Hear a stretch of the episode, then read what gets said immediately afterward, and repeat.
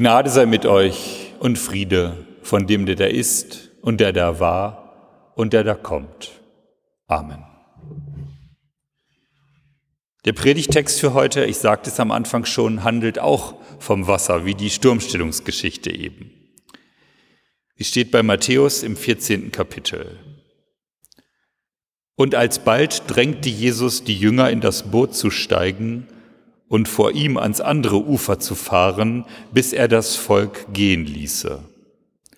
Und als er das Volk hatte gehen lassen, stieg er auf einen Berg, um für sich zu sein und zu beten. Und am Abend war er dort allein.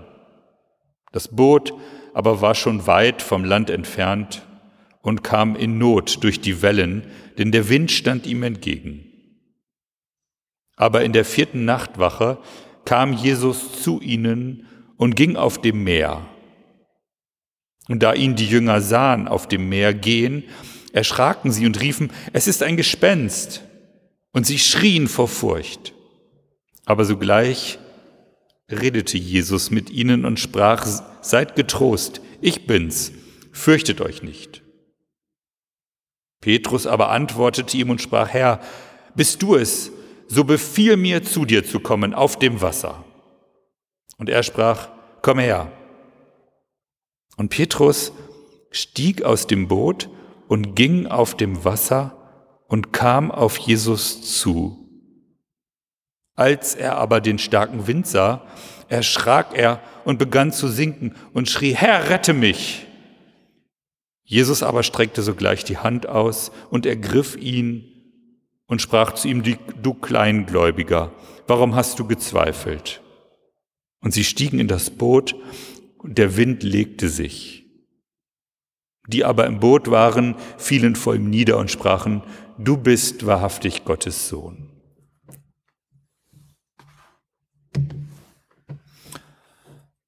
Liebe Gemeinde, liebe Schwestern und Brüder im Herrn, die Geschichte vom Seewandel und vom sinkenden Petrus gehört zu den bekanntesten biblischen Geschichten überhaupt. Aus irgendeinem Grunde ist das Bild von Jesus, der über den See wandelt, sehr populär. Es gibt sogar Witze darüber. Vielleicht ist, liegt es daran, dass diese Wundergeschichte eine der aberwitzigsten überhaupt ist. Soll man das glauben, dass er übers Wasser ging? Soll man nicht. Jedenfalls nicht so. Schon die Menschen in der Antike waren keineswegs leichtgläubig, dass sie tatsächlich es so angenommen haben. Auch in der Antike wusste man schon, dass manche Geschichten zur Übertreibung neigen. Geschichten, die von Mund zu Mund weitergesagt werden, wie bei der stillen Post. Wir alle wissen ja, dass da am Ende manchmal seltsame Dinge dabei herauskommen. Am Ende wird dann manchmal sogar das Gegenteil von dem erzählt, was wirklich am Anfang gesagt wurde.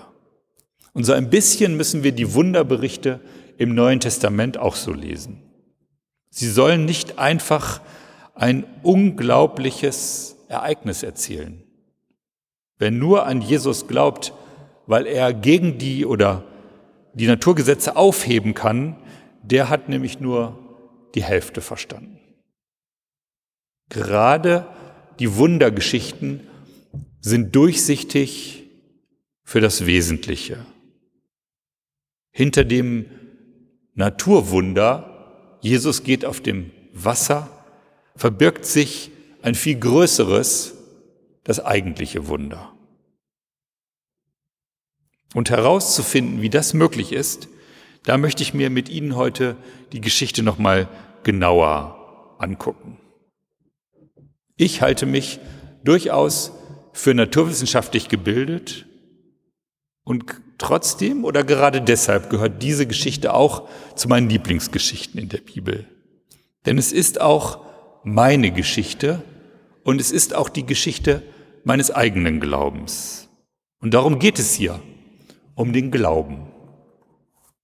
Was wird erzählt? Jesus hat den ganzen Tag gepredigt, ist müde und will alleine sein. Er schickt seine Jünger mit dem Boot über den See und zieht sich zu Meditation und Gebet auf dem Berg zurück. Die Jünger fahren los und es ist Nacht. Und damals fuhr man schon auch nicht gerne in der Nacht über den See. Und es geschieht genau das, wovor sie Angst haben. Ein Sturm kommt auf. Und wer den See Genezareth kennt, der weiß, dass er von Bergen umgeben ist, dass dort häufig fallende Winde sind und leicht ein Sturm aufkommen kann. Die Zwölf geraten in Panik. Wir haben es ja gerade gehört. Das kam wohl öfter vor, aber mehr wird gar nicht erzählt. Vier Nachtwachen lang kämpfen sie, also bis in den frühen Morgen, gegen den Sturm und sie sind voller Angst. Und plötzlich kommt Jesus, sie haben eine Erscheinung, er kommt ihnen entgegen. Sie reagieren darauf, wie ich finde, völlig vernünftig oder man könnte auch sagen, durch und durch menschlich. Sie meinen, sie sehen ein Gespenst. Auf Griechisch heißt das Phantasma, also eine, als würden sie ihre eigene Fantasie dort sehen. Das heißt, ihre Angst steigert sich ins Unermessliche. Jetzt kommt auch noch der Klabautermann und will uns alle holen, werden sie vielleicht gedacht haben. Und sie fangen an, vor Angst zu schreien und die Panik erreicht ihren Höhepunkt. Und dann sagt Jesus, fürchtet euch nicht, seid getrost, ich bin's. Die Angst scheint sich zu legen und wäre die Geschichte hier zu Ende, könnte man ja meinen, ja, wieder so eine Wundergeschichte. Und man könnte sich fragen, worum sie erzählt wird und um was es hier wirklich geht. Aber die Geschichte geht weiter.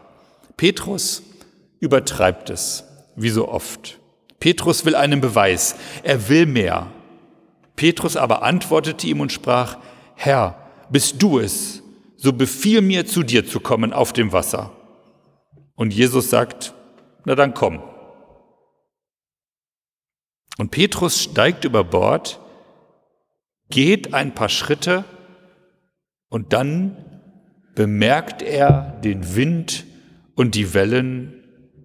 Er sinkt ein und gerät wieder in Panik. Jetzt ruft er, Herr, rette mich. Und Jesus sagt zu ihm, du Kleingläubiger, warum hast du gezweifelt? Streckt seinen Arm aus, hält ihn fest, und als sie dann alle wieder im Boot sind, fallen sie vor ihm nieder und sagen, du bist Gottes Sohn. Und für mich ist das genau der entscheidende Satz. Du Kleingläubiger, warum hast du gezweifelt? Genauso ist das auch mit dem Glauben. Solange wir festen Boden unter den Füßen haben und Jesus in unserer Nähe wissen, ist unser Glaube stark. Aber wenn unser Lebensboot in Seenot gerät, dann geraten wir doch in Angst und fühlen uns alleingelassen. Wenn dann die Rettung kommt, wenn sich ein Ausweg öffnet, dann können wir es oft nicht glauben oder annehmen. Wir wollen dann Gewissheit, wir wollen es genauer wissen und mehr wissen, wir wollen Beweise und werden übermütig. Es mangelt uns an Vertrauen und Bescheidenheit. Denn das meint ja Glaube. Vertrauen darauf, dass Gott uns auch dann nahe ist, wenn wir seine Gegenwart nicht spüren, weil wir zu sehr mit uns selbst beschäftigt sind. Und das ist übrigens der Regelfall. Das Leben ist letztlich doch ein unruhiges Meer. Und wir sind furchtsam und kleingläubig. Und wir können das Gute, wenn es uns denn begegnet, oft nicht als von Gott gegeben annehmen. So geht es Petrus. Er braucht einen Beweis, er will ein Wunder sehen, gerettet zu sein, reicht ihm nicht. Wenn du es bist, dann lass mich über das Wasser gehen. Man könnte sich fragen, was ihn hier umtreibt, im Grunde ist es ja frommer Größenwahn. Er will auch so sein wie Jesus.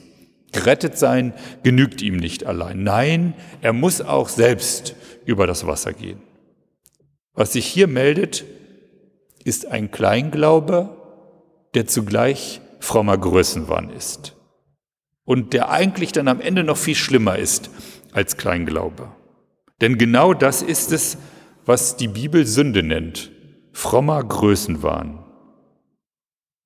Als die Schlange Eva im Paradies davon überzeugen will, dass es ihr besser geht, wenn sie Gottes Gebot übertritt, da sagt sie, Gott will nicht, dass ihr von diesem Baum esst, denn ihr werdet sein wie er. Das ist die große Verlockung, die große Falle, in die gerade die Frommen und die Eifrigen tappen. Der Glaube soll ihnen im Grunde übermenschliche Kräfte verleihen. Die normale Güte Gottes reicht nicht. Wir wollen Superhelden des Glaubens sein. Wir wollen sein wie Gott und fordern ihn heraus.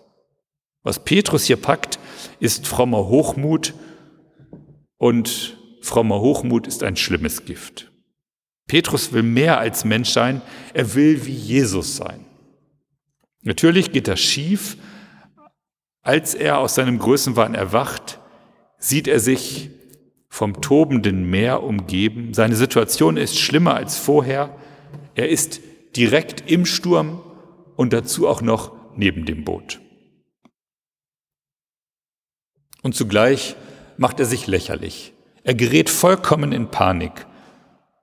Und genauso geht es uns, wenn uns der Glaube vorgaukelt, er würde uns übermenschliche Kräfte verleihen. Jetzt ruft er um Hilfe und zum Glück Jesus hilft ihm.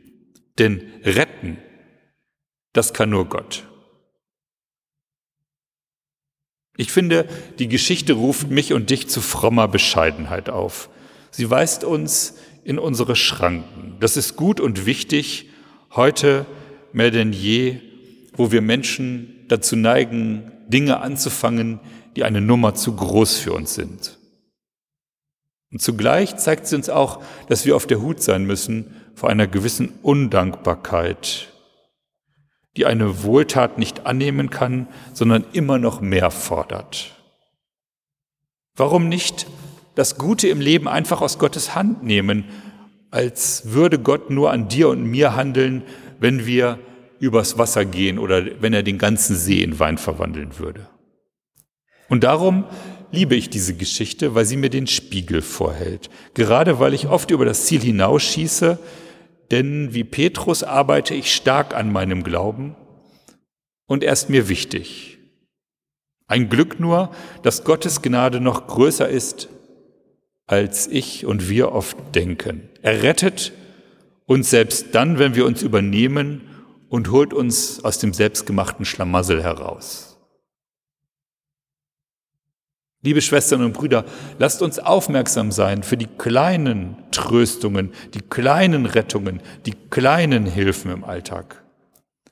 Müssen wir denn immer übers Wasser gehen und erwarten, dass Gott unsere Persönlichkeit mit den Teilen daran, die uns stören, komplett umkrempelt, nur um dann sagen zu können, Gott hat an mir gewirkt?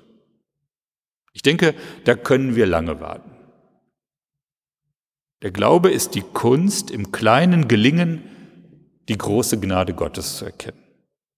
Lasst uns dankbar sein, wenn wir unser Lebensboot einigermaßen heil durch die Stürme bekommen. Wir müssen nicht auch noch auf dem Wasser gehen. Denn es gibt nichts Schlimmeres als jene Form der Zweifel, die sich als frommer Übermut verkleidet. Mit nichts können wir uns als Christen so blamieren und Menschen so abschrecken, als wenn wir von unserem und ihrem Glauben mehr erwarten, als Gott uns gibt. Dabei gibt er uns ja schon so viel. Aber wir wollen immer noch mehr und so verpassen wir die Chance, die uns geboten wird. Also, ich denke, etwas mehr Bescheidenheit tut uns im Glauben oft gut. Es gibt einen Witz, der noch besser erzählt als meine Predigt, was in dieser Geschichte entscheidend ist. Ein kleines Dorf wird vom Hochwasser heimgesucht. Das Wasser steigt sehr schnell, so schnell, dass viele es nicht mehr schaffen können, die Häuser zu verlassen. So geht es auch dem Pfarrer im Dorf. Seine Familie ist noch rechtzeitig weggefahren, aber er hat nur die Chance noch aufs Dach zu klettern. Und da sitzt er nun auf dem Dach seines Pfarrhauses wie die Jünger im Boot, umgeben vom Wasser, und er betet um Hilfe. Und auf einmal kommt ein Boot, zwei Feuerwehrleute fahren vorbei. Herr Pfarrer, steigen Sie ein. Nein, der Herr wird mich retten. Er will ein Wunder. Die Feuerwehrleute fahren achselzuckend weiter. Das Wasser steigt. Unser Pfarrer betet intensiver. Wieder kommt ein Boot. Wieder von der Feuerwehr. Herr Pfarrer, steigen Sie ein. Wieder sagt er, nein, der Herr wird mich retten. Als ihm das Wasser schon bis an den Bauch steht, kommt nochmal ein Boot. Wieder, nein, der Herr wird mich retten. Wenig später ist er tot, weil die Strömung ihm vom Dach gerissen hat. Nun steht er vor der Himmelstür. Er ist wütend und zornig und ruft, ich habe dir mein ganzes Leben geweiht, ich war immer für dich im Dienst und habe die Last des Amtes getragen und all mein Vertrauen auf dich gesetzt.